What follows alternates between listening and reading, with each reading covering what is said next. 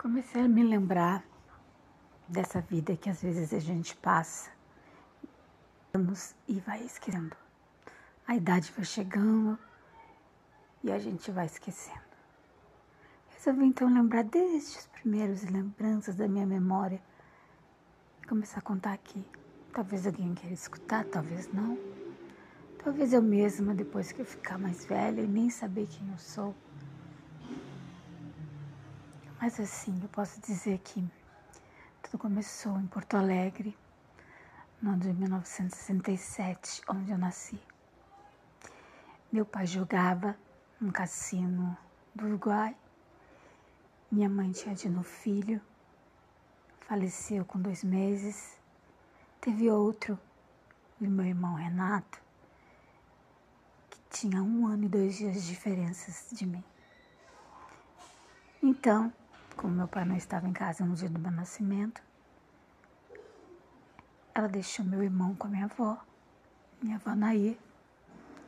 Pegou um táxi, todas as malas, não, não tinha separado as roupas do hospital, levou tudo em choval no táxi. Eu, na barriga de minha mãe, minha mãe e a mala do enxoval. Aquela mala do enxoval eram roupas que ela tinha ganhado, eram do meu irmão, porque era uma apenas de diferença. Não tinha lá grande coisa nova. Eram roupinhas de bebê. E ela desceu sozinha no hospital. Esqueceu a malinha do enxoval no táxi. O táxi não devolveu. Minha mãe me teve sozinha no hospital. E meu pai demorou dois dias para voltar do cassino do Uruguai e ficou sabendo que a minha mãe estava no hospital. Foi, obviamente, atrás dela, encontrou uma mulher aflita, sozinha, e um bebê sem roupas sem roupas próprias, roupas somente as que foram emprestadas da maternidade. Meu pai ficou com muito remorso e a sorte é que aquela, naquela vez, ele ganhou dinheiro no jogo. Chegou aí no meu, com meu avô a uma loja reconhecida, importante, famosa no Rio Grande do Sul para comprar o meu enxoval. E foi todo rosa. Não sei se foi acaso do destino, mas enfim, perdi um enxoval usado e ganhei um enxoval novinho de menina. Minha mãe sempre contava que eu era uma, uma menina muito estranha quando eu nasci tinha 57 centímetros. Eu nasci com 57 centímetros, 3 quilos e e um dente na boca. Careca, comprida, magra, dedos longos. E ela dizia, meu Deus, ela parece um ET. E minha mãe disse que só pôde tirar foto minha depois de um aninho, mais ou menos, que eu já estava mais apresentável. Porque eu era o bebê mais feio que ela teve. Ela teve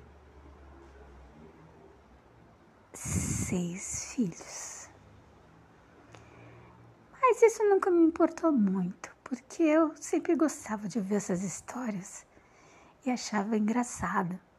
Até porque eu cresci como eu era a menina mais velha e depois de mim veio a Adriana, veio a Alessandra, veio o Rodrigo, eu fiquei das irmãs a mais velha e eu tinha aquela aquela uh,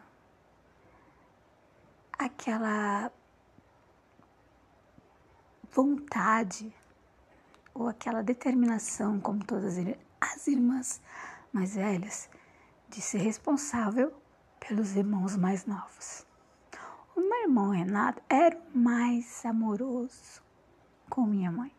era o mais querido. Eu era particularmente mais apegada ao meu pai. Tanto que eu não tinha o melhor, menor pudor de dizer, quando alguém me perguntava de quem eu gostava mais, se era do pai ou da mãe, eu simplesmente dizia que era do pai. Minha mãe não ficava chateada, ela achava, acho que até bonitinho, porque todos os filhos eram dela. E eu era do meu pai. Uma vez, eu nunca gostei de mentir, nunca gostei de esconder nada para meu pai. Quando eu nasci, eu tive, quando eu estava lá por uns dois meses de, de idade, de vida, eu tive um ataque de vermes muito horroroso, o ataque de vermes, que eu desmaiei e os vermes saíam pelo nariz e pela boca. E minha mãe não sabia o que fazer, minha avó também não sabia o que fazer, e a vizinha, chamada Enedina, me socorreu rapidamente e me levou para o pronto-socorro. Me salvou dos vermes. E minha mãe, muito grata, convidou-a para ser a minha madrinha, sem consultar o meu pai.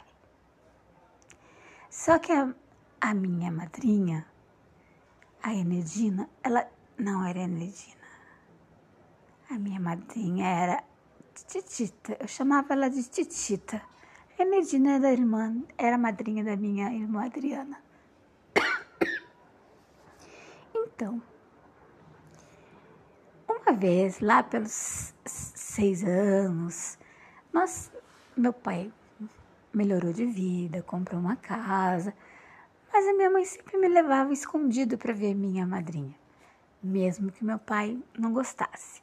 Meu pai não gostava, não é porque ela era uma vizinha pobre, tinha escolhido meu nome.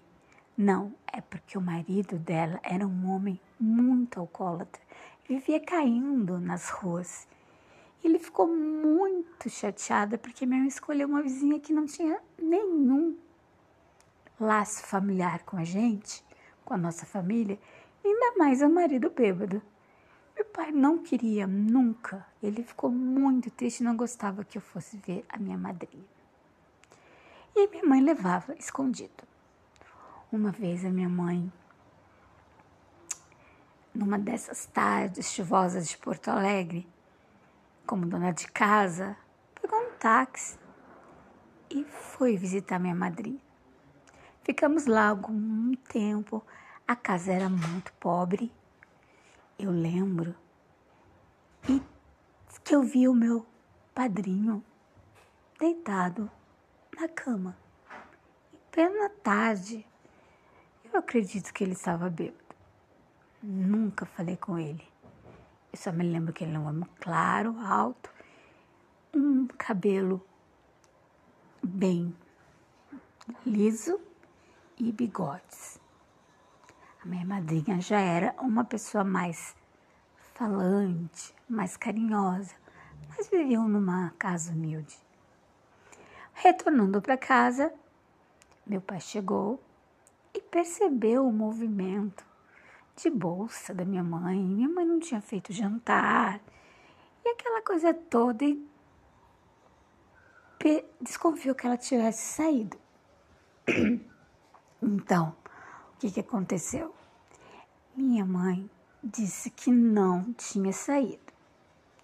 O meu pai, então, chamou por um dos irmãos e perguntou aonde nós tínhamos ido naquela tarde. Chamou meu irmão Renato, disse: Não, não fomos em lugar nenhum. Chamou a minha irmã Adriana e ela disse: Não, não fomos em lugar nenhum. Chamou a minha irmã Alessandra. Fomos em lugar nenhum, apesar dela ser muito pequena e depois eu conto uma outra história referente à minha irmã Alessandra. E aí, por último, ele me chamou. E ele, sabendo que eu sempre o protegia de todas as brigas, que eu sempre dizia que gostava mais dele, olhou para mim e disse: Você que é guriazinha do pai, que não vai mentir pro pai, que eu sei, me dizer onde é que vocês foram. E eu, logicamente, falei: Nós fomos na casa da Titita, minha madrinha. Pronto. Não teve briga aquele dia, eu acho, porque aquela noite, porque meu pai tentou me poupar. Meu pai saindo pela manhã outro dia, minha mãe fez uma perversidadezinha que eu sinto até hoje de lembrar, porque ela levou café na cama para todos os meus irmãos e para mim não. Ela disse: Andréia, vá tomar café na cozinha, sua filhinha do papai. E eu passei, eu acho que uma semana, mais ou menos, nessa história de tomar café na cozinha, não me servir café na cama. Mas eu fiquei quieta, não contei para meu pai. Eu achava que era um castigo que eu também merecia, porque eu não devia ter contado, mas como mentir para meu pai, né? Então essa foi a primeiro capítulo da história da minha vida. Até mais.